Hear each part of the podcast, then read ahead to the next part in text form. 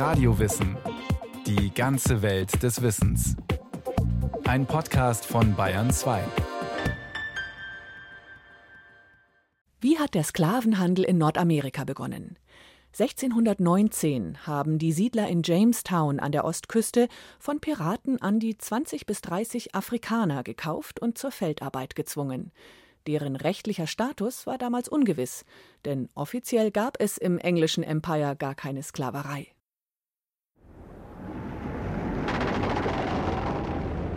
White Lion heißt das englische Freibeuterschiff, das sich am 20. August 1619 der Ostküste Nordamerikas nähert. Dass dieses Datum später in die US-amerikanischen Geschichtsbücher eingehen wird, ahnt der Kapitän des Segelschiffs wohl nicht. Captain John Job hat an jenem Freitag ganz andere Probleme. Er braucht Proviant. Deshalb lässt er an der Mündung des James River Anker setzen. 50 Meilen flussaufwärts liegt die Siedlung Jamestown, Virginia. Dort will Captain Job seine Ladung loswerden.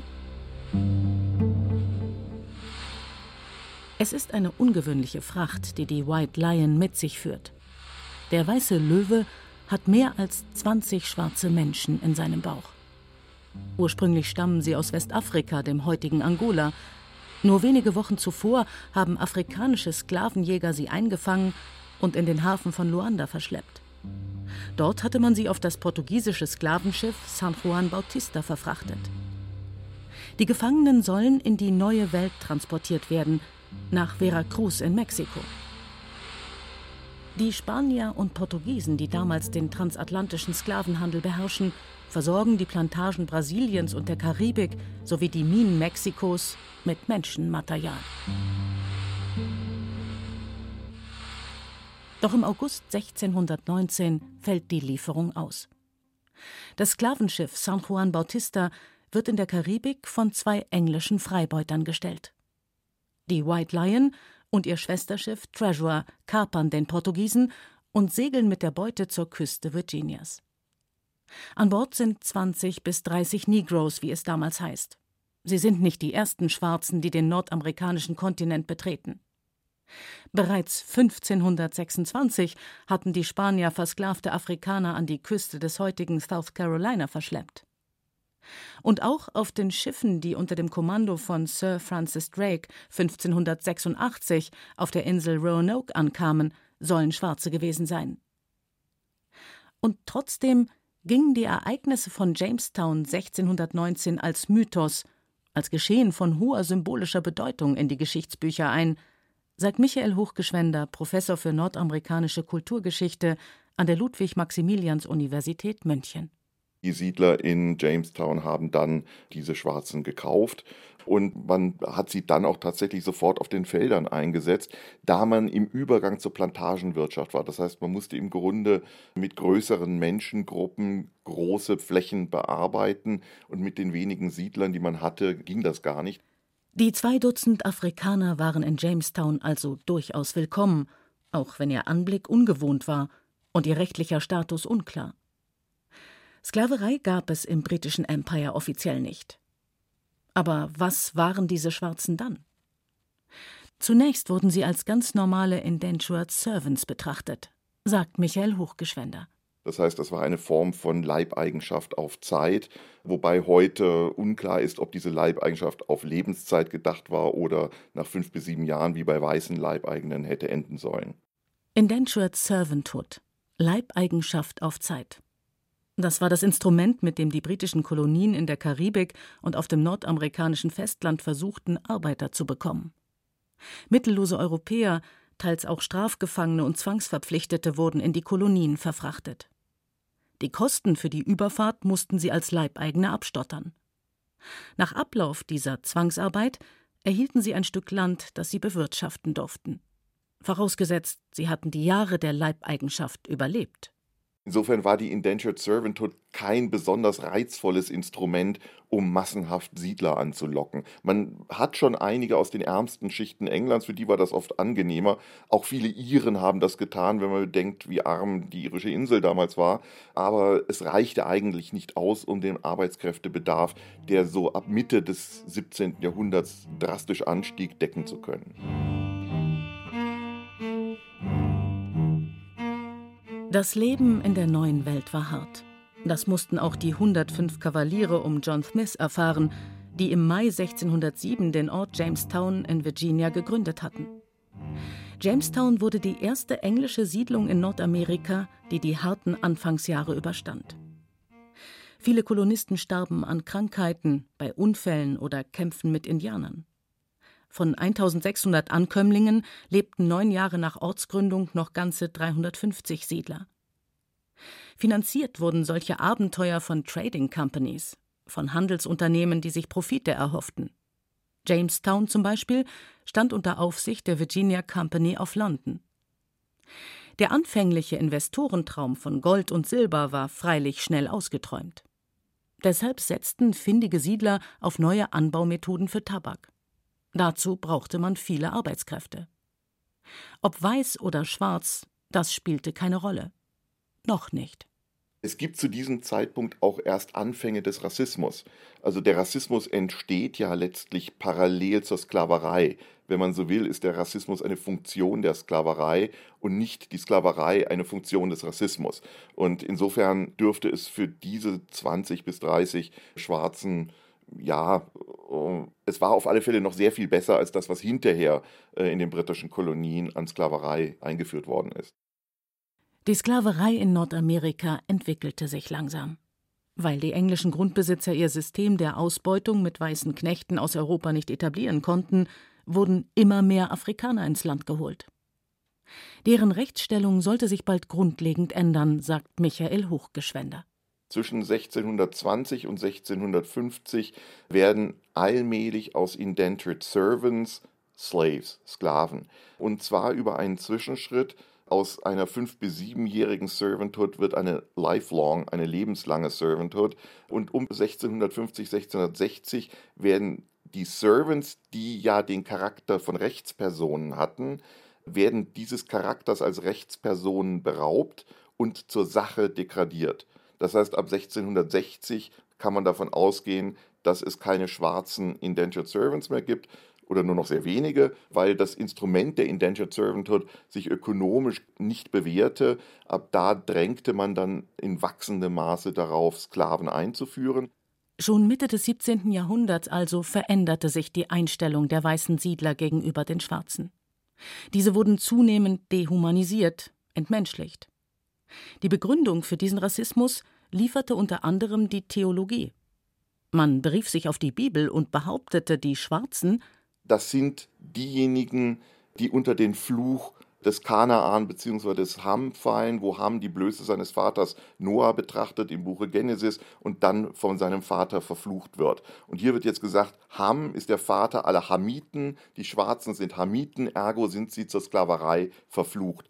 Parallel dazu entsteht eine wissenschaftliche Lehre, die sogenannte Polygenese, wonach die Menschheit nicht allein von Adam abstammt, sondern vor allem die Schwarzen von einer anderen Gruppe abstammen, deren Menschheitscharakter fragwürdig sei und die deswegen von Natur aus zur Sklaverei bestimmt und verdammt seien. Moralische Bedenken hatten weder die Siedler noch die anglikanische Kirche. Freiheit und Gleichheit? Klar, aber nicht für alle. Ganz im Sinne des englischen Philosophen John Locke, eines der Urväter des Liberalismus, galten individuelle Freiheits- und Grundrechte nur für Besitzende. In Locks Eigentümerstaat haben allein jene das Sagen, die effizient Geld verdienen und Steuern zahlen. Alle anderen, Kranke, Alte, Arme und natürlich auch Sklaven, haben politisch nichts zu melden all die waren von der Gleichheit ausgeschlossen. Man nennt das im Englischen Herrenvolk Demokratie und tatsächlich ist es so gemeint. Also diejenigen, die den Ton angeben, sind gleich vor dem Gesetz, die anderen sind etwas weniger gleich und die Sklaven sind am Ende komplett ungleich, zumal sie dann ja zunehmend als Ding behandelt wurden und nicht mehr als Person.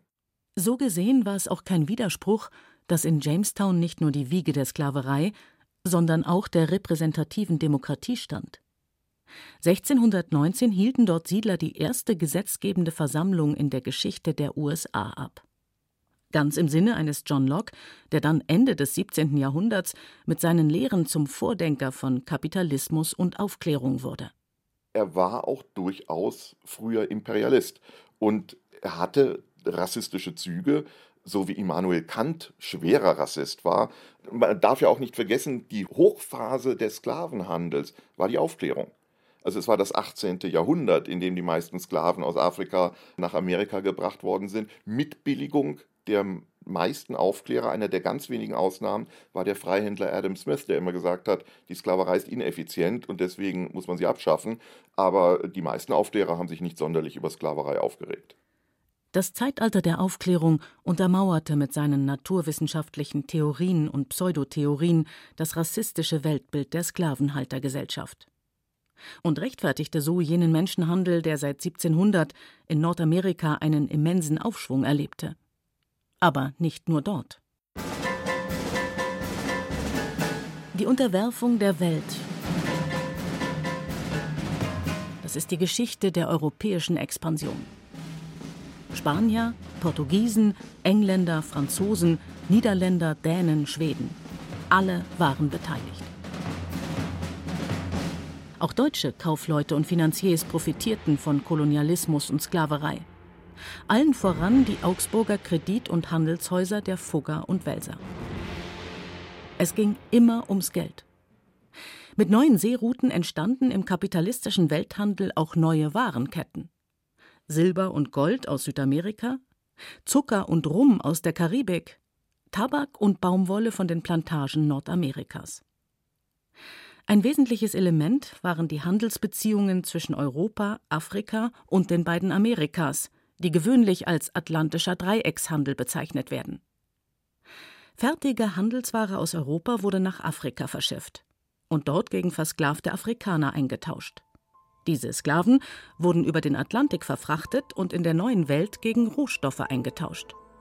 Und die transportierte man anschließend nach Europa.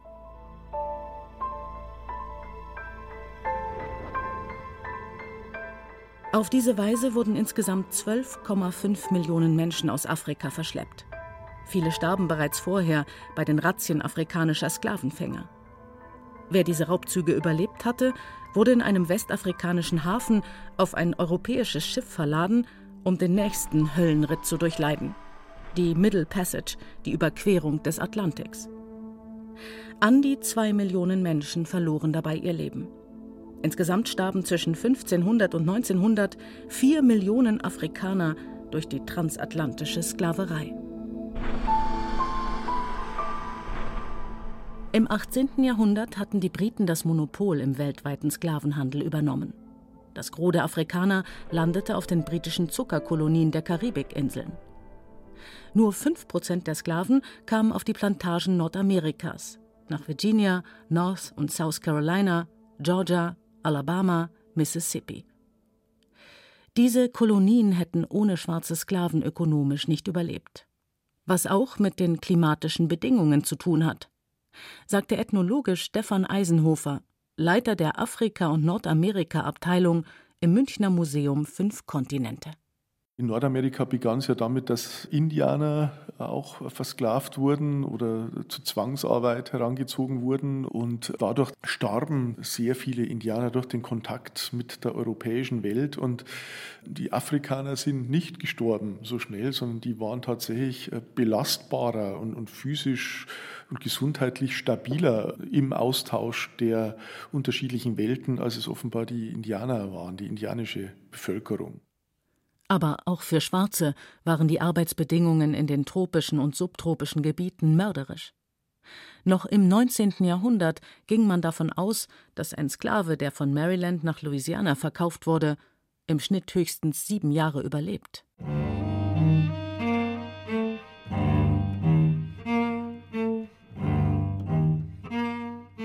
Sklaverei ist ein uraltes Phänomen. Es gab sie schon in der Antike. Auch die indianischen Hochkulturen Nordamerikas hielten Sklaven, lange bevor die Weißen kamen. Und in vielen Gesellschaften des vorkolonialen Afrika hat Sklaverei ebenfalls eine lange Tradition, sagt der Ethnologe Stefan Eisenhofer. Zum einen wurden Kriegsgefangene zu Sklaven gemacht, versklavt. Oft entstand es auch aus Schuldverhältnissen Durch die Europäer allerdings und durch den transatlantischen Sklavenhandel gab es dann sozusagen eine vermehrte Nachfrage und das Ganze erhielt dann eine massive Dynamik, die vorher in den wenigsten Gegenden so da war. Ohne schwarzafrikanische und arabischstämmige Sklavenfänger hätte das globale System des europäischen Räuberkapitalismus nicht funktioniert. Sklaverei war dabei keine Frage der Rasse, sondern in erster Linie der Klassenzugehörigkeit. Der Rassismus war eben noch keine tragende Ideologie. Die Mächtigen in Afrika, Europa und Amerika haben die nicht so Mächtigen letztlich wie Dinge behandelt, sagt Stefan Eisenhofer. Die Europäer kamen, also zunächst die Portugiesen Ende des 15. Jahrhunderts, kamen mit Gütern, die in Afrika sehr begehrt waren, an die westafrikanische Küste und lagen da mit ihren relativ großen äh, Schiffen, in die also mehrere hundert Menschen reinpassten. Und dann warteten die in der Regel an der Küste darauf, dass ihnen die afrikanischen Zulieferer Sklaven brachten. Und ähm, es entstanden dann tatsächlich an der Küste so regelrechte Sklavenfängerstaaten. Auch einige der jetzt durchaus namhaften Königreiche wie das Reich Benin oder Reich Dahomey waren also ganz massiv nicht nur in den Sklavenhandel verwickelt, sondern haben auch einen Großteil ihres Reichtums und ihrer Macht und ihrer Einflussnahme auf den Sklavenhandel begründet. Die Sklavenfängerreiche waren ebenbürtige Geschäftspartner der weißen Händler. Aber erst Europas und Amerikas unstillbarer Hunger nach Arbeitskräften und Profit war letztlich verantwortlich für millionenfaches Leid, für Tod, Folter, Ausbeutung und Entwurzelung. Afrikas Bevölkerungsentwicklung wurde durch die Sklavenexporte 200 Jahre lang gehemmt. Ganze Volksgruppen mussten vor den Sklavenfängern in entlegene Gebiete fliehen. Und manch bäuerliche Gesellschaft Afrikas, sagt Ethnologe Eisenhofer, wurde gesellschaftlich völlig umgekrempelt dass dann äh, nicht mehr der weise alte Mann das Sagen hatte, sondern die jungen, kräftigen Männer, die vielleicht irgendwie auch noch äh, Waffen hatten, weil die dann wichtig wurden im Verteidigungskampf äh, gegen die Sklavenfänger. Und in einigen afrikanischen Gesellschaften kam es sogar dazu, dass man sich gedacht hat, ja, warum sollen wir uns denn nur beschützen und verteidigen gegen die Sklavenfänger? Wären wir doch selber Sklavenfänger, dann haben wir ein tolles Zusatzeinkommen.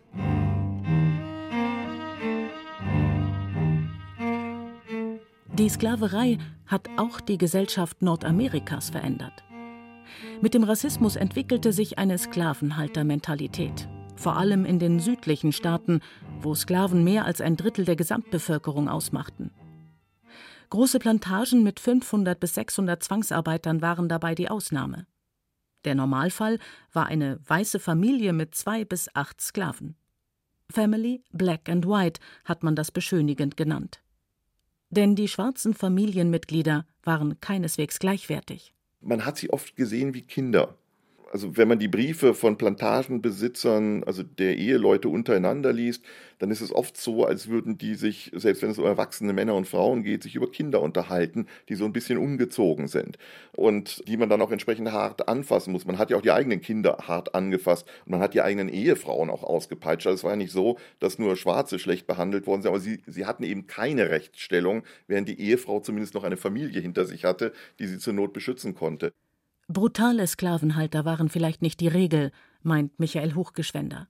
Aber es gab sie häufiger, als es sich die Südstaatler selber eingestehen wollten. Auspeitschen, in Ketten legen, Brandmarken. All das geschah oft völlig willkürlich. Ich habe einmal die Unterlagen eines Sklavenhalters gelesen, der schwankte immer zwischen total nett da konnte auch mal ein Sklave drei Tage abhauen. Wenn er wusste, dass er bei seiner Freundin in der Nachbarplantage ist, hat ihn das weiter nicht gerührt. Wenn derselbe Sklave dasselbe drei Wochen später macht, ist er ausgepeitscht worden. Das heißt, man konnte sich auf nichts verlassen. Und diese Art von Grausamkeit und von Unberechenbarkeit ist natürlich ein zentrales Merkmal von Sklaverei. In Virginia wurden 1691, Zitat, Mischehen von Negern, Mulatten und Indianern mit englischen oder weißen Frauen verboten. Großzügiger war man bei Beziehungen zwischen euroamerikanischen Männern mit afroamerikanischen Frauen. Auch Vergewaltigungen schwarzer Sklavinnen durch weiße Herren kamen häufig vor. Ebenso Mischehen im Rahmen des Common Law. Das waren dann quasi nicht eingetragene Lebensgemeinschaften, sagt Michael Hochgeschwender.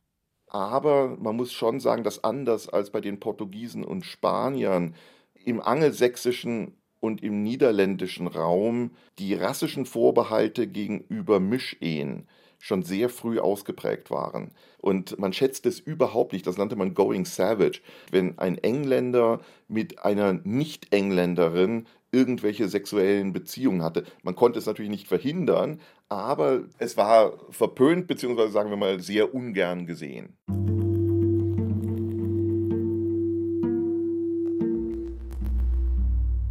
Als 1776 13 Kolonien ihre Loslösung von Großbritannien erklärten, ging es auch um die Sklavenfrage. Der britische Krongouverneur in Virginia hatte die Sklaven der Rebellen aufgefordert, zu den Engländern überzulaufen und ihnen die Freiheit in Aussicht gestellt. Amerikanische Unabhängigkeitskämpfer wie George Washington oder Patrick Henry beschwerten sich mit pathetischer Geste darüber, dass die Briten ihnen die Sklaven rauben würden. Die Sklaverei war eben profitabel. Weniger in nördlichen Staaten wie Vermont oder New Hampshire, wo man gleich nach der Unabhängigkeit dazu überging, sie abzuschaffen. Der Süden jedoch verdiente noch lange an der Ausbeutung der Schwarzen. Im Jahr 1770 lebten 500.000 Sklaven in Nordamerika, drei Viertel davon in den Südstaaten. Dort im Cotton Belt, dem sogenannten Baumwollgürtel, war die Sklavenwirtschaft durchaus effizient, sagt Michael Hochgeschwender. Erst Mitte des 19. Jahrhunderts zeichnete sich langsam ein Ende der großen Profite ab. Aber umso fester klammerten sich die Sklavenhalter an ihre Sklaverei, weil ihre ganze Kultur davon abhing. Das war ja inzwischen mehr als nur Wirtschaften. Die Wirtschaft war das Zentrale, aber darum herum hatte sich eine ganze Kultur gebildet und das machte die Sklavenfrage so brennend. Aus ökonomischen Gründen geschaffen, mit dem ideologischen Überbau des Rassismus ausgestattet, hat die Institution der Sklaverei zahlreiche Menschen zu Objekten degradiert. Allen Bürgerrechtsbewegungen zum Trotz wirkt dieses unselige Erbe nach. Bis heute. Es ist das Paradox der US-amerikanischen Geschichte, schreibt 1975 der Historiker Edmund S. Morgan. Einerseits Freiheit, Gleichheit und Demokratie, andererseits Sklaverei und Rassismus. Es sind die zwei Seiten einer Medaille. Das war Radio Wissen, ein Podcast von Bayern 2. Autor dieser Folge Thomas Grasberger. Die Erzählerin war Katja Amberger. Technik Monika Xenger. Regie führte Axel Wostri. Redaktion Thomas Morawetz. Wenn Sie das Thema interessiert, empfehlen wir die Podcast-Folge Geschichte der Sklaverei, wenn der Mensch zum Werkzeug wird, von Johannes Munzinger. Und wenn Sie keine Folge mehr verpassen wollen, Abonnieren Sie einfach Radio Wissen unter bayern2.de slash podcast und überall, wo es Podcasts gibt.